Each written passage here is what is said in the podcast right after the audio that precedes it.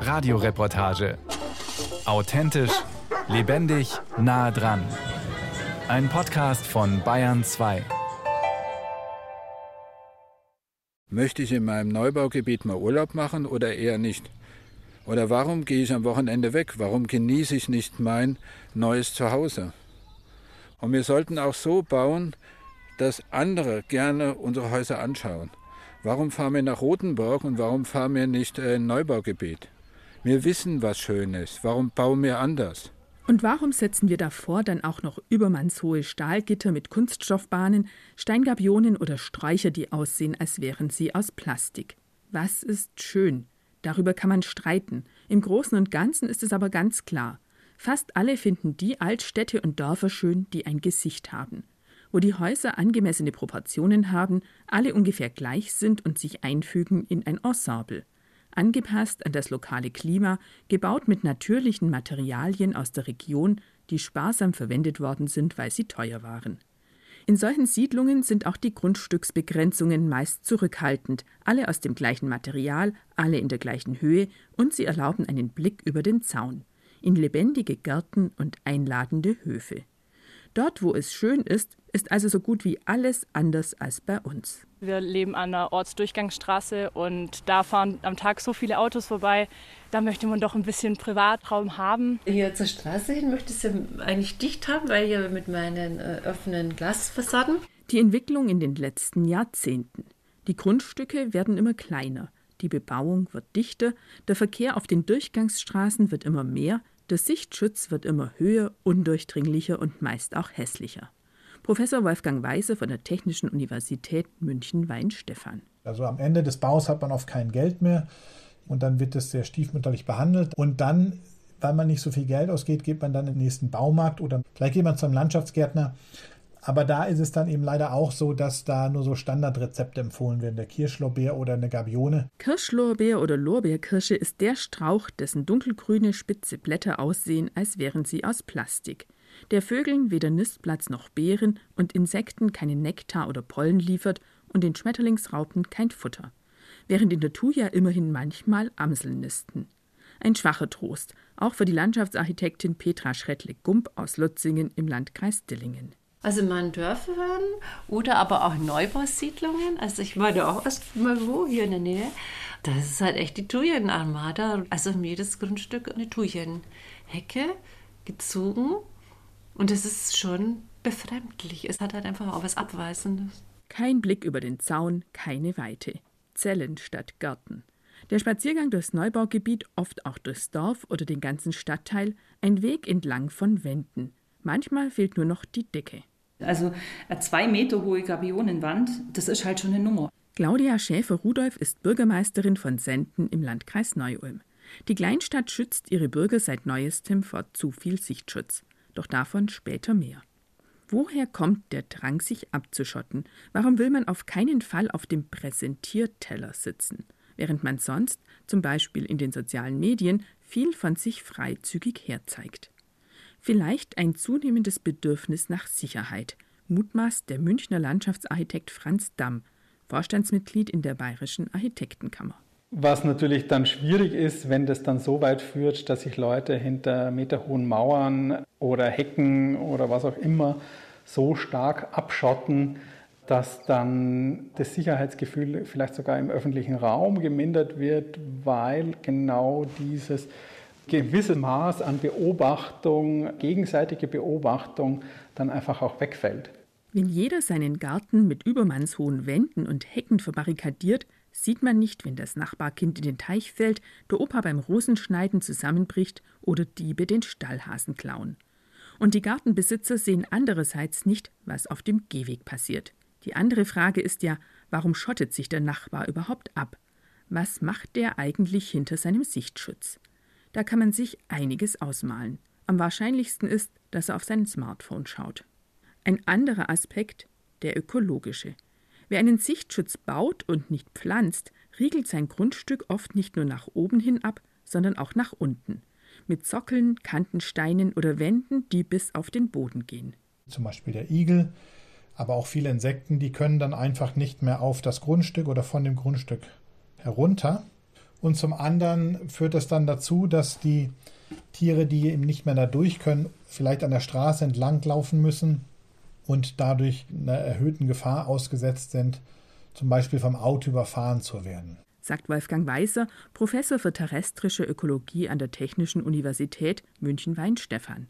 Das gilt zum Beispiel, je nach Sichtschutzbauweise, auch für Laufkäfer, Grashüpfer, Eidechsen oder Mauswiesel. Das heißt, die Tiere können in unserem Siedlungsbereich im Grunde nur dann vorkommen und leben, wenn quasi verschiedene Bewohner zusammen da ein Habitat zur Verfügung stellen. Und wer sich da abgrenzt, der trägt halt nicht dazu bei. Selbst ein großer und naturnaher Garten reicht einem Igel nicht. Er braucht mitunter mehrere Hektar Fläche.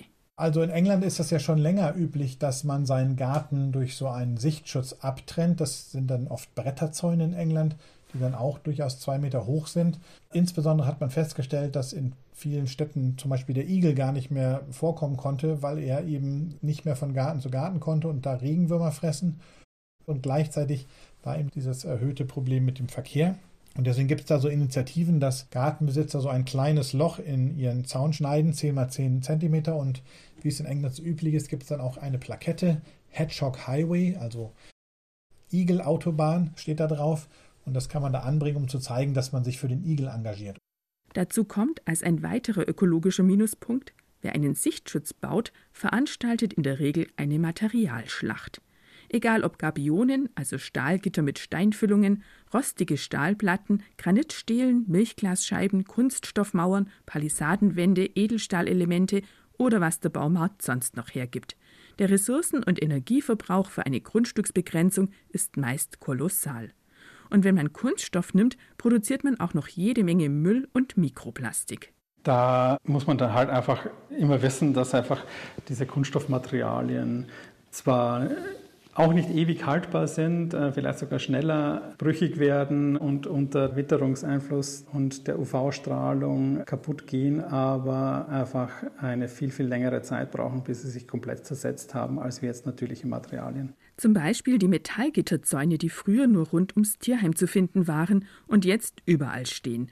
Als Sichtschutz dann mit eingeflochtenen Kunststoffbahnen, meist einfarbig grau, schwarz oder in Steinoptik. Das würde ich nicht planen. Also da muss man die Leute auch aufklären, das ist unschön und Alternativen dann zeigen. Petra Schrettlik-Gump ist Garten- und Landschaftsarchitektin in Lutzingen im Landkreis Dillingen. Gelegentlich kommen auch zu ihr Kunden, die Metallgitter mit Plastikbahnen wünschen. Ich bin jetzt gerade noch dabei oder habe eine Planung, ist aber ein Mehrfamilienhaus, also eine Bauträgerangelegenheit, wo auch gewünscht wird, jetzt dieser Doppelstar, der Gitterzaun. Und das möchte ich vermeiden. Es ist aber halt schwierig da. Auf Holz sind sie nicht so, das ist oft pflegeaufwendig, es wird abgelehnt und bietet jetzt auch nicht so den Sichtschutz. Und andere Metallzäune, da ist halt gleich ein Preissprung. Wobei man auch sagen muss, Teurer, extravaganter Sichtschutz mit Rostoptik oder aus Edelstahl, Granitstählen und geätztem Glas vor repräsentativen Neubauten ist fast immer bloß protzig und ganz selten ansehnlich. Das grundsätzliche Bedürfnis ihrer Kunden nach einem Sichtschutz kann die Landschaftsarchitektin gut nachvollziehen. Sie selbst schirmt ihren Garten zur Dorfstraße hin ja auch ab. Wir haben ja ein Haus mit großer Glasfassade, das also ein bisschen auch zur Straße hin gedreht ist. Und ich habe mir eine Heimbuchenhecke gepflanzt. Und das ist im Sommer wunderbar. Aber im Winter, im Winter ist es schon so, man sieht das ja auch, das ist mir dann zu offen. Und ich habe das Bedürfnis, dann das Schiff mal eine Zeit dann davor. Das ist dann, was weiß ich, von Januar bis Mitte April, weil dann treibt es wieder durch, dann ist es wieder zu. Das hängt aber schon auch mit der Aufglasung zusammen, weil man letztendlich doch auch eine Raumbildung braucht. Die heute weit verbreitete Bauweise mit bodentiefen, möglichst großen Fenstern, die den Garten ins Haus holen sollen, hat Tücken. Denn die bodentiefen Fenster holen quasi auch die Passanten und Nachbarn ins Haus. Denn alle sehen, wer zu Besuch ist, was auf dem Boden liegt, ob der Tisch abgeräumt und das Sofa belegt ist. Ich finde es manchmal auch unangenehm, wenn ich als Passant auch gezwungen werde, irgendwo hinzugucken. Also das habe ich auch schon so erlebt, dass es so bauliche Situationen gibt, wo ich eigentlich im Prinzip fast weggucken muss, um nicht da auch in einen Wohnraum zu gucken. Wenn die Grenze zwischen Haus und Garten verschwimmt, steigt das Bedürfnis nach einer hermetischen Grenze am Grundstücksende. Die Folge: Häuser mit den offenen Glasfronten sind zum öffentlichen Raum hin häufig absolut abgeschottet. Ein anderes Motiv für hohe Wände und Hecken der schlechte Geschmack des Nachbarn. Kann man ja nicht mit ansehen, was der einem vor die Nase gebaut hat. Also das ist auch so ein Thema, wo ich jetzt erst hatte, bei Bauherren, die einfach ganz klar den Nachbar ausblenden wollen. Und es ist natürlich auch so, dass es ja auch wenig Baukultur gibt mittlerweile, also viel möglich ist. Und dass man sich dann da schon auch abschirmen möchte oder das halt einfach nicht sehen möchte. Also es ist auch oft ein Aspekt, dass das man was verdecken möchte. Also ich habe da auch heuer noch auch schon einen, oder einen Entwurf auch gemacht für ein junges Paar auch hier in der Nähe. Da ist einfach wenig Grundstück und es ist sehr dicht bebaut.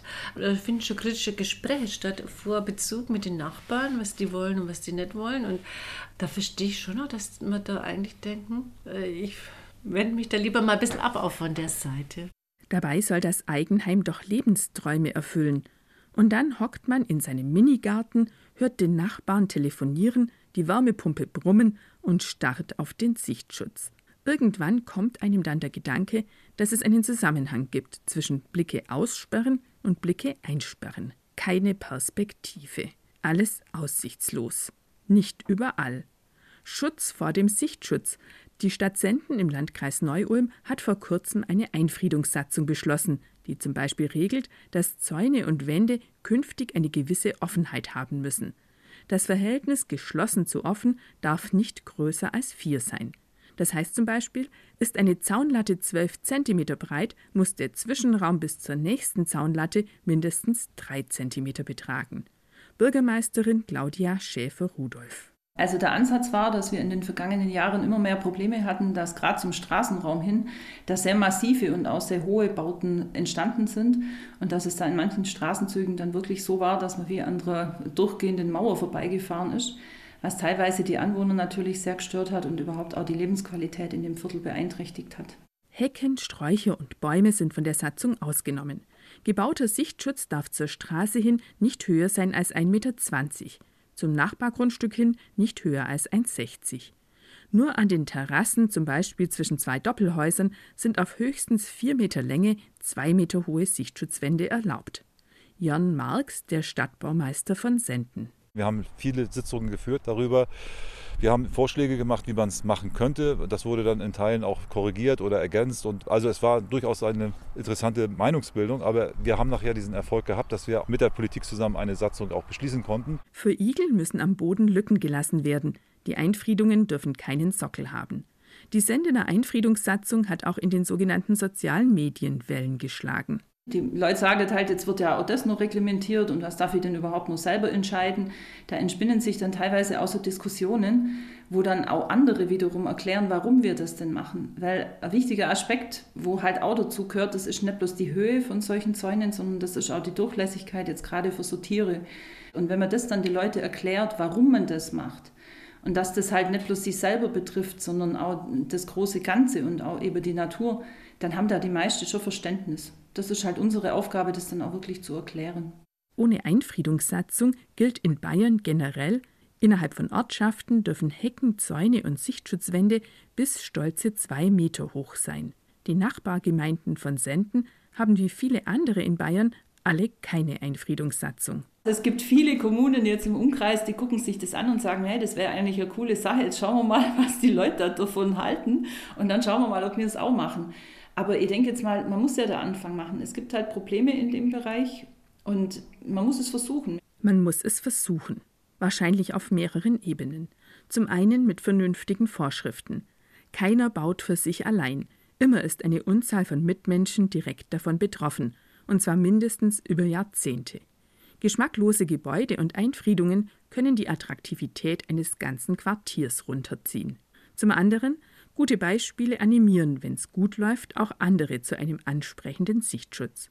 Sträucher zum Beispiel, die nicht abweisen und noch einen ökologischen Mehrwert haben, indem sie nicht nur Sauerstoff produzieren, Kohlendioxid fixieren und das Stadtklima verbessern, weil sie im Sommer Verdunstungskälte erzeugen. Das können alle Sträucher. Als Sichtschutzhecken kommen für viele Gartenbesitzer allerdings nur immergrüne Gehölze in Frage, die man schneiden kann. Dann wird die Auswahl eng.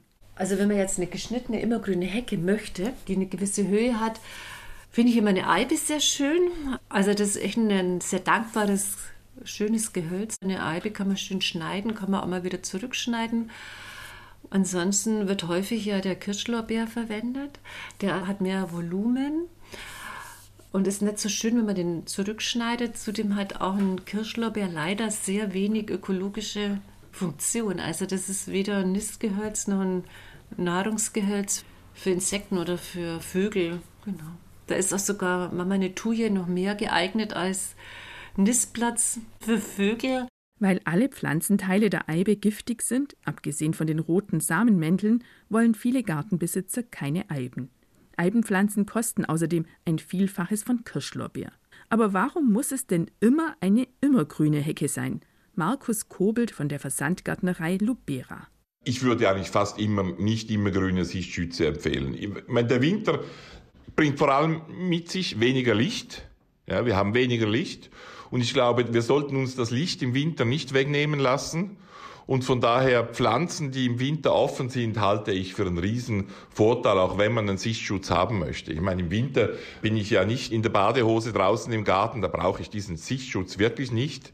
Also das heißt, gemischte Beerenobststräucher, eine Obsthecke, überhaupt gemischte Wildsträucher, solche Dinge halte ich eigentlich für viel besser und natürlich auch viel natürlicher, nebenbei auch noch nützlicher, als jetzt irgendwie so eine Thuja-Hecke oder Kirschlorbeeren. Gehölze, die blühen und Beeren bilden, wie Kornellkirsche, Liguster oder Obstbäume und Beerensträucher, bieten Insekten und Vögeln zudem Nahrung. Sind Thuja und Kirschlorbeer ökologisch also weit überlegen. Wolfgang Weiser, Professor für terrestrische Ökologie an der Technischen Universität in München, Weinstefan. Wir sehen ja, dass wir alle dazu beitragen müssen, wenn wir Tiere haben möchten. Wir müssen Nistmöglichkeiten haben, wir brauchen Futter für die Tiere, wenn wir die Amsel singen hören oder das Rotkehlchen haben wollen oder vielleicht ein Eichhörnchen. Man kann sich also nicht immer nur auf den Nachbarn verlassen, dass der sozusagen all das bereitstellt, dass man selber mal eine Amsel hören kann. Der 100% blickdichte Sichtschutz geht oft am Ziel vorbei, auch wenn er aus Pflanzen besteht. Denn wer braucht schon das ganze Jahr über einen Sichtschutz? Und wer braucht ihn schon auf ganzer Linie? Es genügt ja auch manchmal, wenn man jetzt einen Sitzplatz hat, eine kleine Strauchgruppe in unterschiedlicher Entfernung vielleicht auch. Und das gibt einem ja auch einen Schutz. Also, dass man, genau, also man sieht weg, aber der Blick ist gelenkt. Das ist vielleicht auch ganz wichtig. Gerade von meinem Sitzplatz aus, ich sehe weg, wenn da irgendwelche Radler sind, die müssen schon mal eine Weile reingucken, bevor sie dann erkennen. Aber ich kann trotzdem, ist eine Kommunikation möglich oder man könnte grüßen. Also das ist eigentlich was sehr angenehmes. Man kann sich zurückziehen, vielleicht auch so dann sitzen, dass man dann eine Deckung hat, aber man kann auch dann rausgehen und kommunizieren mit der Umgebung. Früher hat man Elemente aus Weiden- und Haselnussruten geflochten und diese als mobile Weidezäune genutzt. Könnte man auch als mobile spanische Wand im Garten nehmen und nur dann aufstellen, wenn man nicht sehen und gesehen werden will. Weidenruten kann man auch als Sichtschutzhecke einpflanzen. Naturgartenplaner Christoph Wegner hat im Dorfgemeinschaftsgarten in Frickenhausen im Unterallgäu Windschutzelemente aus Weiden gepflanzt, die sich auch als Sichtschutz eignen würden. Hier die Weiden, die stehen jetzt so 60 cm im Boden, die sind jetzt ja gepflanzt worden. Und man sieht, die haben einen Zuwachs von gut einem Meter. Und die werden jetzt reingebunden, die werden verflochten und dann gibt es so zwischen Natur und Kunst einen Zaun, Windschutz. Weiden bieten Wildbienen und Hummeln im frühen Frühjahr Nektar und Pollen. Sie brauchen allerdings am Anfang viel Wasser und wachsen einen bis drei Meter im Jahr. Man muss sie also regelmäßig zurückschneiden und kann sie nicht direkt an den Gehweg setzen. Zum Gehweg kann kritisch werden, weil die haben ein sehr starkes Wurzelvolumen. Aber es hängt jetzt wieder davon ab, wie ist der Gehweg, wie weit. Wir sagen sowieso im Dorf, Leute, hört's auf, auf die Grenze zu pflanzen. Pflanzt doch einen Meter zurück und setzt zwischen der Pflanze und der Grenze bunte Blumen ein dass es für die Anwohner im Dorf schön ist, durch den Ort zu gehen. Warum brauche ich Hecken an der Grenze? Abgeben, teilen und durch bunte Orten fahren macht viel mehr. Der eine Nachbar hat den saftigsten Rasen, die andere Nachbarin besonders viele Neupflanzungen und der Garten des dritten Nachbarn liegt so geschickt am Hang, dass ich von ihm aus den besten Blick in meinen Garten habe. Die Gärten meiner Nachbarn sind im besten Fall auch mein Garten. Und mein Garten ist im besten Fall auch ihr Garten. Das war stark zusammengefasst der Inhalt eines Newsletters, den der Gärtner und Pflanzenversender Markus Kobelt neulich an seine Abonnenten geschrieben hat. Eigentlich hatte er sich Gedanken darüber machen wollen, wie er sein Heckenpflanzensortiment erweitern könnte. Doch nach einigem Nachdenken hat er stattdessen die Newsletterleser dazu aufgerufen, ihm ein Foto vom Garten ihres Nachbarn zu schicken. Die ersten 20 Einsender haben einen Einkaufsgutschein für 20 Euro bekommen und dann noch einen zweiten für den Nachbarn. Und da kamen irgendwie um die 100 Fotos. Das ist eher ungewöhnlich. Also unsere Community funktioniert gut, aber jetzt nicht immer so, dass es da gleich hunderte von Zuschriften kommen. Das kamen. Und ungefähr 50 Prozent waren auch offene Gartensituationen oder auch ironische Garteninstallationen. Ein Gärtner beispielsweise, der ganz offenbar mit dem Garten seines Nachbarn nicht zufrieden ist, hat so eine richtige Palisadenwand gebaut, hat aber ein riesiges Gartenposter da eingebaut, das aussieht wie ein Fenster in Nachbarsgarten, ist aber kein Fenster, ist fake, ist ein Foto so, wie er sich eben Nachbarsgarten vorstellen würde. Markus Kobelt ist Schweizer. Dort, in den Niederlanden und in Skandinavien, sind die Grundstückseinfriedungen grundsätzlich offener als bei uns. An diesen Kulturwechsel musste sich auch Jörn Marx, der Stadtbaumeister von Senden, gewöhnen, der aus Kiel stammt. Zumindest in der schleswig-holsteinischen Bauordnung ist es so, dass dort Sichtschutzzäune überhaupt nicht zulässig sind an der Grenze. Dann wirken sie wie bauliche Anlagen und müssen entsprechende Abstände einhalten. Und das Nachbarrecht spricht im Regelfall von einem Meter hohen Einfriedungshöhen. Also da ist dieses Problem nicht ganz so wie bei uns hier aktuell. Ne? Ja, es ist im norddeutschen Bereich tatsächlich so, dass man ruhig auch das ein bisschen offener hat. Also das sieht man auch daran, dass es keine Rollläden gibt. Man hat auch weniger Gardinen, das hört sich jetzt ein bisschen lustig an, aber es ist halt so. Das war für mich eine erste Wahrnehmung, als ich aus dem Norden hier vor 30 Jahren runtergekommen bin, dass äh, eigentlich immer sehr viel zugemacht wird. Doch vielleicht kippt der Trend in absehbarer Zeit. Franz Damm von der Bayerischen Architektenkammer bemerkt zumindest im städtischen Bereich eine neue Offenheit zum Nachbarn hin. Dass eine Tendenz auch geht zu mehr Gemeinschaft und also schon auch den Wunsch gibt, jetzt sozusagen innerhalb zum Beispiel zum Nachbarn hin eine gewisse Abgrenzung oder, oder eine Markierung auch zu haben, die aber nicht so hermetisch ist, als dass man nicht über den Zaun, über die Hecke hinweg eine Kommunikation etablieren kann und dieses sich hermetisch abgrenzen, das geht schon deutlich zurück, glaube ich, dieses Bedürfnis. Und dann gibt es vielleicht auch mehr Offenheit zum öffentlichen Raum hin. Freie Sicht für die Passanten. Was für ein Lebensgefühl. Durchs Dorf spazieren, über die Lattenzäune zu schauen, sehen, was blüht, den grüßen, der gerade Rasen mäht und kurz mit der reden, die im Garten Zeitung liest. Und am Schluss trifft man vielleicht jemanden, der fragt, ob man ein Zaunbier mittrinken will. Wir führen ja alle sowas wie eine innere Buchhaltung, oder? Das heißt, wir überlegen uns, was habe ich dem, zum Beispiel dem Nachbarn gegeben, was habe ich von ihm bekommen. Das ist menschlich.